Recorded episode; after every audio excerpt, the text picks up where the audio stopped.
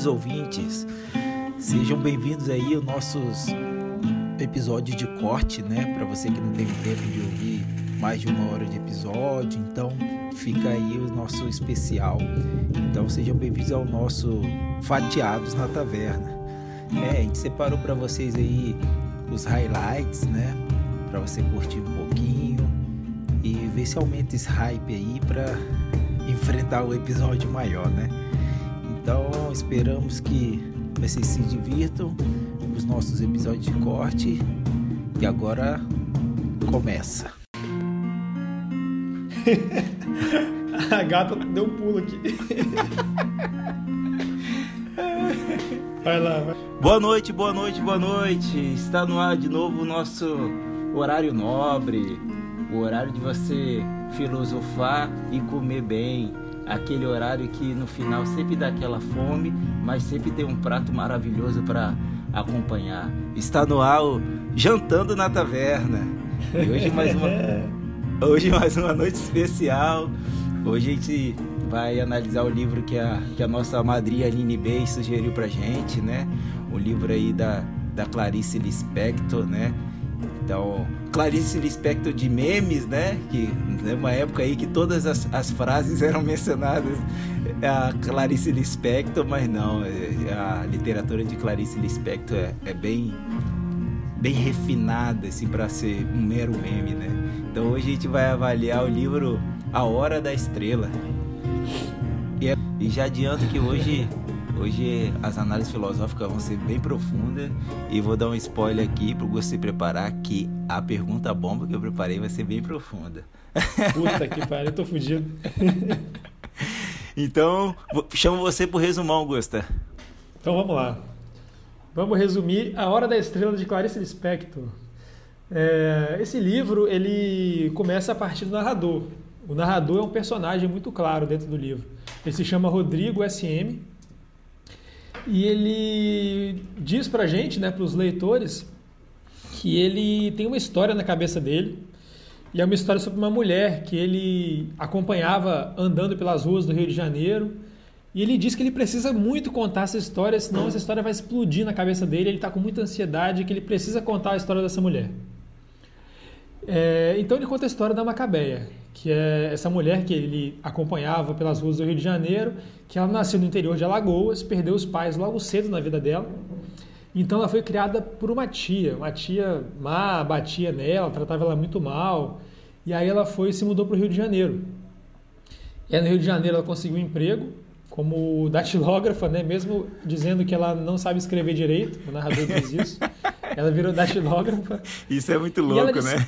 É, virou e ela é descrita como uma mulher muito sofrida, ele descreve muito fisicamente ela, fala que ela é muito feia, fala que ela é uma mulher maltratada pela vida, assim, não tem muitos interesses, não tem muitas, é, muitos, muitas, muitos gostos, assim, não tem muito brilho, vamos falar assim, vamos resumir. E aí o livro ele vai intercalando a narração em primeira pessoa, que é quando o narrador fala dele mesmo, ele fala através do livro, né, do processo de escrita dele, do, do processo de ter ideias e tudo mais, intercalando com a narração em terceira pessoa, que é quando ele narra a vida da Macabeia para nós leitores. E ao longo do livro a gente vai vendo, ele vai, vai vendo cenas cotidianas da, da Macabeia, é, cenas que aparentemente não tem um fio narrativo conectando elas, né? Mas elas ajudam a gente a entender quem que ela é, como que ela se porta frente às situações. E sempre aos olhos desse narrador, né? É, enquanto ela passa a vida, é como se ela passasse a vida como se ela nunca tivesse existido, porque ela meio que não, não causa um impacto naqueles que estão à sua volta. Ela é muito contida, é muito insegura, então o livro vai narrando a vida dela até o momento que é a hora dela brilhar, né? Que é quando de fato chega a hora da estrela. E que aí a gente já não pode falar muito agora, porque estamos agora no momento sem spoiler. Então vou encerrar, vou parar de falar por aqui. Esse foi o resumão da hora da estrela, Diego. Diz aí. Boa, boa. E com Boa. isso, Gusta, vamos trazer aí o que, que você achou do livro em relação a uma nota e seu personagem favorito, né? Uhum. Certo, certo, certo. Então vamos lá. Meu personagem favorito, ele nem entrou no, no resumo. Então, talvez ele eu não posso entrar muito a fundo nele, mas uhum. é, ele é um personagem que entra ali do, do meio para encaminhar para o fim. E eu estou desconfiando que vai bater o mesmo que a gente, o mesmo personagem que você, mas vamos ver, vamos ver. Porque o meu personagem favorito é a Madame Carlota, que é a cartomante que chega no, na penúltima cena do livro. E ela é um personagem muito interessante porque ela tem muita presença, né? É, quando ela chega em cena, ela realmente tem uma voz muito marcante dentro da história. É, rapidamente a gente se conecta com ela, ela conta sobre a juventude dela, que ela era prostituta, depois virou cafetina, e aí e ela sempre se portando com muita segurança, muita liberdade de fala, assim, ela tem muita liberdade com as palavras. E é o oposto da Macabeia, né? Que a Macabeia tem muito receio de se comunicar, ela não fala muito, ela não tem muita dificuldade, né? com o, não só com, com as palavras numa questão de vocabulário, mas ela tem dificuldade com o peso que as palavras carregam. Então ela tem medo de usar algumas palavras. É, então eu gostei muito da, da, da Madame Carlota. Achei que a cena dela é muito divertida. Quando ela entra em cena, ela, dá uma quebra assim de, de, de tom na narrativa. É, e aí eu gostei muito dela. Mas se eu falar demais vai ser spoiler. Então eu vou ficar por aqui. E em relação à nota do livro, eu, dei, eu fiquei meio que em conflito com esse livro, porque, por um lado, que me botou um pouco mais para baixo em relação à história, é que ela não tem muitos acontecimentos, assim, né? A história, por muito tempo, a gente sente que ela não está andando, porque nos é apresentado algumas cenas que aparentemente não tem muita conexão uma com a outra e que elas estão ajudando ali a gente a entender a personagem. Mas não é um plot que vai se encaminhando e que as cenas vão se conversando e que uma influencia a outra e que a gente vai tem essa impressão de que a história está avançando. É, é, mas por outro lado, o que me deixou muito bem impressionado, eu gostei muito do estilo de escrita da Clarice Lispector. Ela busca muito mais o diálogo interno dos personagens, tem muito fluxo de consciência, é, muito mais essa narrativa introspectiva do que de, de fatos e ação que está acontecendo na vida dos personagens. Eu gostei muito dessa parte. É, então, nesse balanço aí de pontos negativos e positivos na minha leitura, eu dei nota 4.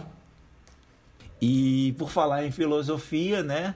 Vou puxar agora para a gente o quadro Análise Filosófica.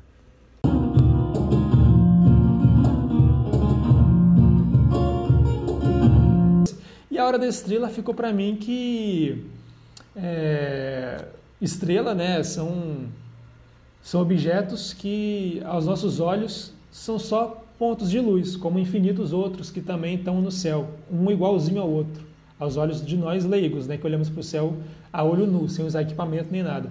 Então, de longe, uma é igualzinha à outra, e parece que se uma saísse do céu, ninguém ia notar. Então, a hora da estrela tem esse aspecto de que a Macabeia tinha uma vida que ninguém ia notar a sua ausência, mas na hora da morte é quando a estrela brilha intensamente, né? mesmo que por um intervalo de tempo muito curto.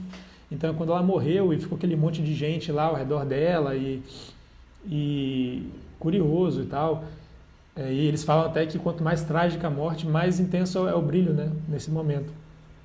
E, e uma reflexão que eu pensei também, só para acrescentar uma coisinha assim, não muito em relação ao livro, mas em relação a esse esse termo da estrela, eu fiquei pensando por que, que a gente chama os artistas, os atores né, de, de Hollywood, até do Brasil também, de estrelas de cinema. Então, às vezes, pode ser exatamente pelo fato de que a gente não conhece realmente quem eles são. A gente projeta nelas os nossos preconceitos de como deveria ser a vida de uma pessoa rica e famosa, mas na maior parte dos casos, quando você vai conhecer de fato, acaba sendo decepcionante, né? Tem até aquele, aquela máxima, nunca conheça seus ídolos, que você vai se decepcionar. Então a gente projeta muito do que a gente tem de idealizado no que a gente chama de estrelas de cinema, né? Mas a gente não conhece ninguém de, a fundo. É, e a gente acaba despessoalizando, assim como as estrelas é, é tem esse lado do brilho, mas tem o um lado também de que uma é igual a outra. E que se hoje uma estrela estiver faltando no céu em relação ao céu de ontem, ninguém vai reparar. Então, é isso. um apanhado geral da, da, minha leitura. E eu passo a bola para você, Diego. Traz aí para gente onde é que você entrou nessa história, já que na sua nota 0.5 está aí na sua contribuição. Pô, cara, eu, eu, queria, eu queria complementar uma coisa que você falou e outra coisa que você falou, eu quero pegar o gancho para mim. Daqui a pouco você chamar de Capitão Gancho, né? Toda hora eu pego um gancho. é um bom meme. ganchos para pergunta bomba, né? Tem ganchos para Vou fazer um meme, né? Botar minha cara assim, botar assim, vou fazer um gancho.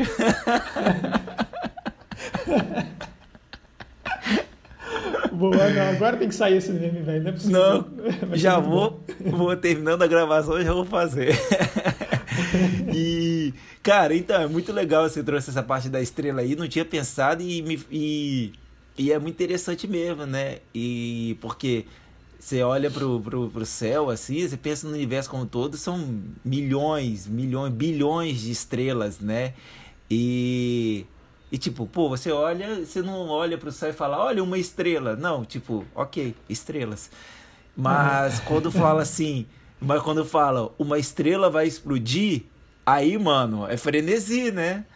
É. A supernova realmente é o momento máximo da estrela, não por uma estrela ser inútil, não, longe disso. Mas porque existem bilhões de estrelas e quando e o que muda ou parte do universo é quando ela explode, é quando ela tem a morte dela. Gostei demais uhum. dessa, dessa sua alusão aí, muito massa. E quando você falou do, do da Clarice, né, colocar um homem para escrever e ele falar do, que se um fosse uma mulher escrevendo seria piegas e realmente, né, parece que ele tenta que o escritor tá tentando exorcizar os seus preconceitos, né? Que ele, que ele vê a Macabeia na rua e começa a pensar um monte de coisa, vários preconceitos, preconceito contra a mulher, preconceito contra o nordestino, preconceito contra a classe é, mais desfavorecida, né? Que ele diz ele, uhum. que, que ele tem uma grana.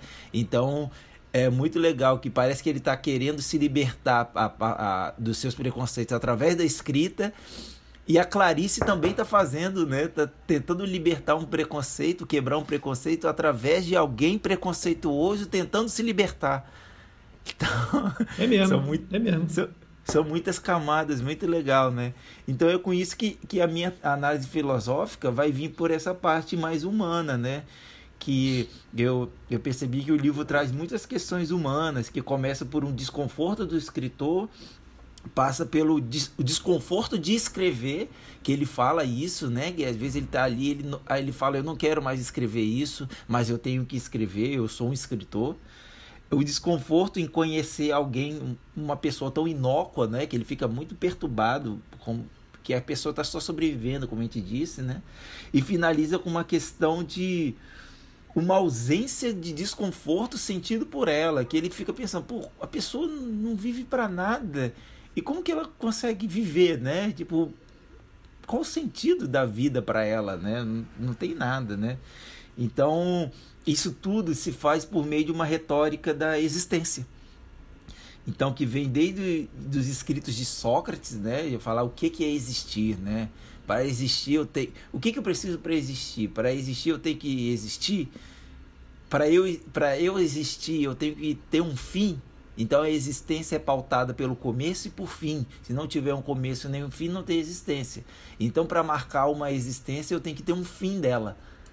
Então, esse, e, e vem passar e isso traz muito muito impacto na obra de Platão, a Teoria das Ideias, que tem o primeiro texto do livro é só sobre o ser, não ser, existir, não existir, o sim, o não, o belo e, e o não belo. Então, tipo, é que uma coisa é antítese da outra. Então, para uma existir, a outra tem que existir, né? O não existir, ele advém do existir e existir advém do não existir. Então, são questões muito filosóficas. Então, eu, eu, eu comecei a ver que alguns personagens e a própria Macabeia, ela existe, elas existem devido a algum ato ou alguma pessoa. Então, o, o escritor, né, que ele se identifica como Rodrigo SM, né? Vai saber quem é, é esse SM. Então, ele, ele diz que ele só existe por ser escritor, ele diz isso no momento do livro, né? Ele, ele fala, eu achei um ponto muito interessante dele, que ele fala assim, não tenho classe social, marginalizado que sou. A classe alta me tem como um monstro esquisito. A média como desconfiança de que eu possa desequilibrá-la. e a classe baixa nunca vem a mim. Você lembra de alguma Legal. coisa aí? Eu, eu grifei essa mesma, mesma linha. Essa mesma página eu grifei e destaquei no livro, achei muito massa. E, cara, lembro que isso aí é. Eu, eu lembrei na hora do 1984. Quando sim, fala sim, sim, da dinâmica da estruturação do poder, né? Que a classe isso, média é quer mesmo. ascender para ser alta e isso aí. Claro, bota fé. Muito louco, né? A gente né? até comentou e... aqui no podcast. Aham. Uhum. E aí Tem quando fala. Semelhança mesmo. E aí, Não, é, fala... bota fé, tem muita semelhança mesmo. E é muito legal que ele fala assim, a classe média nunca vem a mim. Porque, e aí, mesmo quando em 1984, a, cla a, classe, a classe baixa, né? A classe baixa uhum. é sempre baixa. E quando ele fala nunca vem a mim, me evoca essa parte do da falta de acesso ao conhecimento que a classe baixa tem. Então, tipo isso, tipo assim, isso também é. Bota fé. Então, nunca vem a ele. Na verdade, nem sabe quem é ele, não sabe, muitas vezes não sabe nem que, que, que são esses escritos, né? Então, é uhum. é muito legal, né? Então, ele, ele pegando esse, esse gancho. É o gancho aí, olha o gancho. olha o gancho.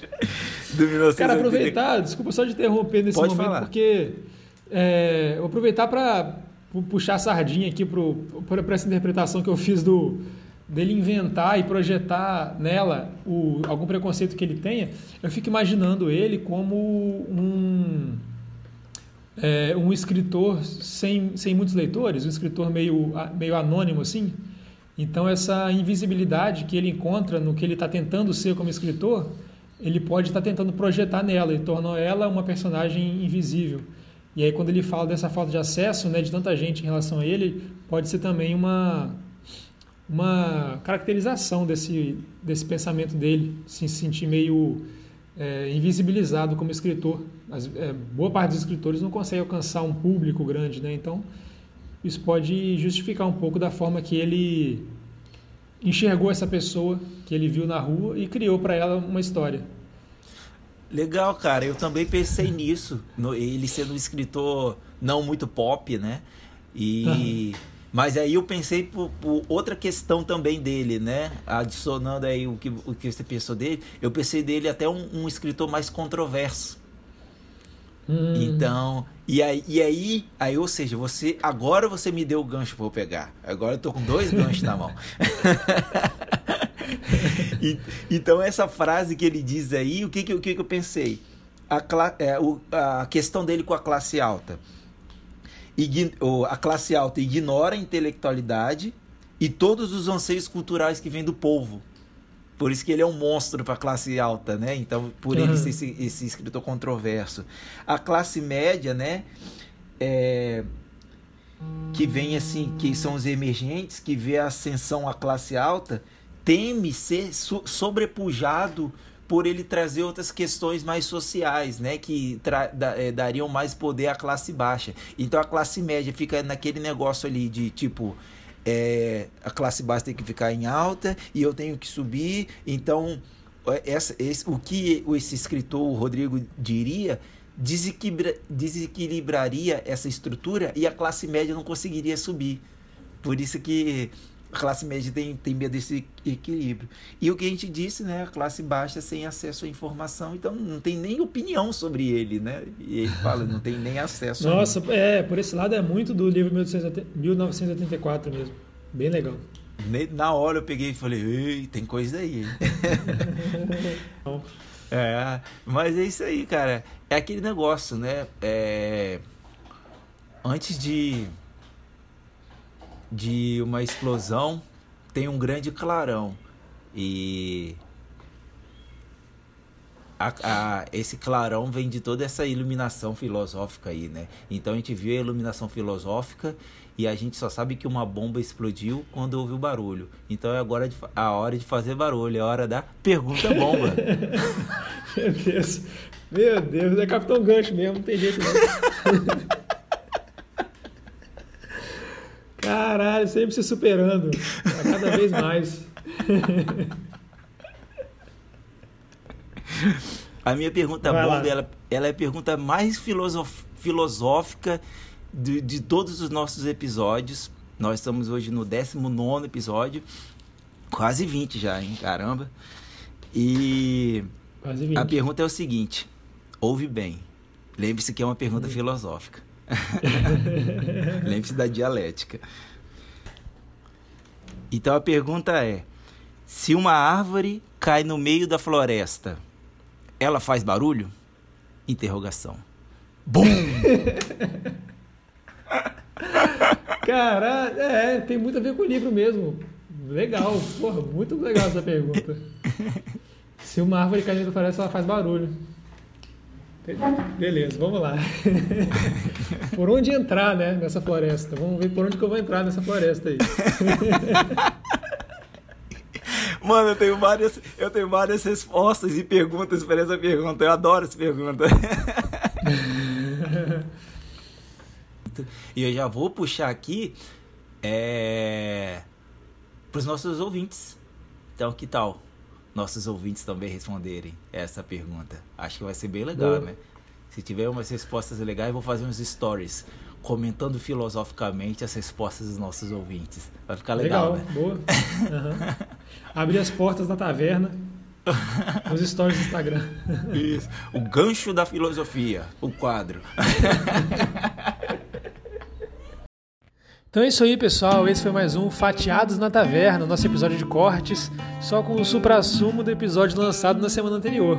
E se você se interessou, ficou curioso para saber mais do episódio, você tem o um episódio completo na nossa linha lá no agregador de podcasts, que você pode escutar onde você quiser, no Anchor, no Spotify e em tantos outros aí disponíveis. E ficamos por aqui então até semana que vem com o episódio completo.